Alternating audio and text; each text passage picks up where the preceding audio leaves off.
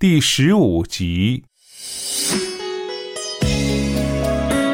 这天，李宝莉回来的稍早一些，他就想，吃饭的时候要跟小宝多说几句话。这孩子没了爹也可怜，而他这个当妈的又忙着赚钱养家，顾不上他。哎呀，还不晓得他心里啊有几难过呢。李宝莉推开房门，满以为会得到一份惊喜，屋里却静悄悄的，没有人。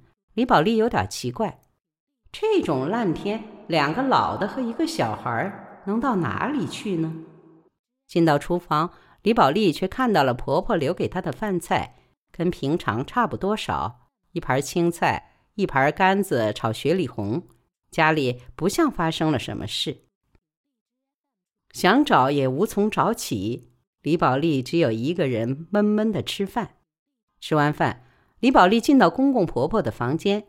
房间的墙上贴着小宝许多的奖状。李宝莉一直没有机会仔细看个清楚。小宝的门门功课都很强，老师一提他，嘴都合不拢，说这将来是读清华的料子。小宝年年都被评为三好。婆婆每拿一张奖状，就往墙上贴一张。墙的对面是马学武的照片马学武温和的目光每天都落在那些奖状上。李宝莉正欲用手抚摸一下小宝的奖状，门响了，公婆和小宝三人有说有笑的进来。李宝莉忙从房间走出，说：“你们到哪里去了？”三个人突见李宝莉在屋里，竟怔了一下，说笑声像电视机被拉了电闸，瞬间静场。婆婆说：“哎，你跑到我们房间做什么啊？你怎么能够随便进我们屋里呀？”李宝莉说：“啊，我在看小宝的奖状，好像每学期都得了呢。”没有人接李宝莉的话，李宝莉有些难堪，只好又问一句。这么大的风，你们怎么还出去啊？婆婆说：“哦，小宝的爷爷今天过生日，我们三个呀到餐馆吃饭，给他祝寿。”李宝莉说：“真的？怎么不说一声啊？我也好给爸爸准备点礼物啊。”婆婆轻描淡写说：“有什么说头啊？我们自己屋里人过就行了，不劳你操这份心的。”哦，这不是用你赚的钱啊，是取的我的退休金。李宝莉说：“哎呀，说这话就见外了。我赚的钱就是这一屋里人的钱啊。”婆婆说：“毛皮夹袄，里是里，外是外，那还是要分得清呗。”婆婆的话一字一字像砖头砸在李宝莉的头上，她有些发懵。李宝莉把目光转向小宝，一刹那间，她发现小宝已经长得跟自己差不多高，脸也长开了，容貌像她英俊漂亮，充满阳光。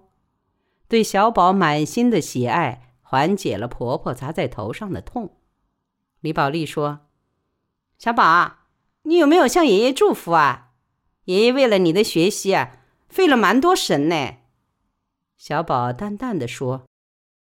这是我跟爷爷的事，不需要你过问。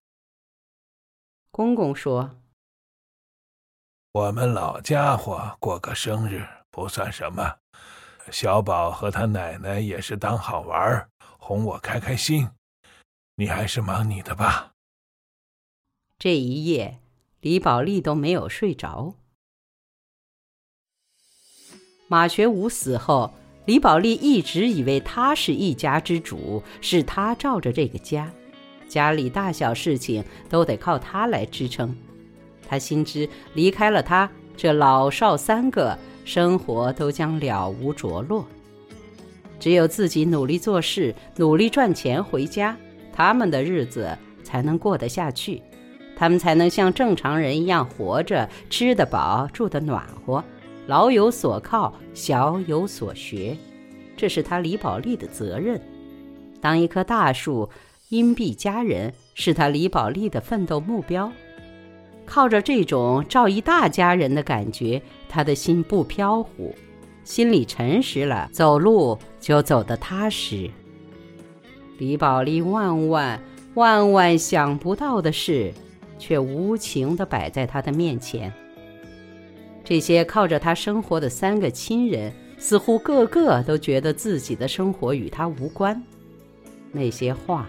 那些说话的语气，那些辅助语气的表情，活像一群被倒了窝的马蜂，不停地在李宝莉的脑袋里乱窜，嗡嗡地蛰他。那样的疼，没有让李宝莉痛彻心扉，却只让她疼得麻木。李宝莉想：那么，在这个家里，我算什么呢？我又是谁呢？他们跟我还是不是亲人？我怎么倒像个外人？李宝莉脑子就算被马蜂蛰烂，也无法透彻。凌晨爬起来，他有些昏昏沉沉，天还黑着，风依然很大。李宝莉顶着风，奋力地蹬着自行车，一路似乎非常的不顺。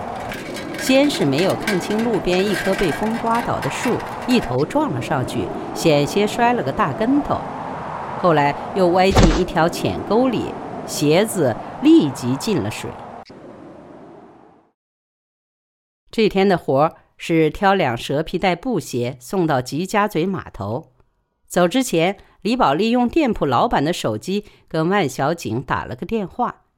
万小景还没有睡醒，说。哎，天大亮了，打过来就不行啊我等不及了，我心里硬是憋得慌。于是他简单说了一下昨天的事。说完，李宝莉想落泪，但她还是忍了。李宝莉说：“小景，你说我算什么？”电话那一头的万小景硬是被他说醒了，他大声叫道。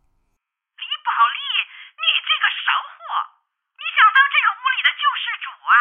别人只拿你当个长工，你晓不晓得啊万小景的话让李宝莉心里更堵。接下来，他又给母亲打了个电话。李宝莉的母亲正在菜场，用的是公用电话。李宝莉听到他气喘吁吁的声音，有些歉疚，却也顾不得这么多。李宝莉又复述了他昨天的遭遇。李宝莉说：“我八心八肝的赚钱养他们，他们三个倒成了一家子，拿了我当外人。”妈，累我不怕，苦我也不怕，但是像他们这样，我心里蛮受不了的。李宝莉的母亲说：“哎呀，我晓得你委屈，不过我也晓得你是个大气的人，扛得住这个委屈。妈还是那句话，忍，宝莉，忍着，该做什么做什么。”但是李宝莉觉得还是有点难忍，她想：“我天天都要回家，他们天天拿我当个外人看，我怎么忍呢？”李宝莉还手机给店铺老板，店铺老板也算听清了他的电话内容，接手机时说：“讲这么多废话有什么用？宝利，跟你讲，有些人到这个世上生来就是还债的，蛮简单。”上辈子欠别人的，这辈子得还。想清了自己是个还债命，心里就有了底。外人也好，里人也好，又有什么关系？把债还完，走你的人。你要是怄气，想不开，那只会欠的更多。宝利，这辈子你的债如果还不完，接替你转世的人还得替你还。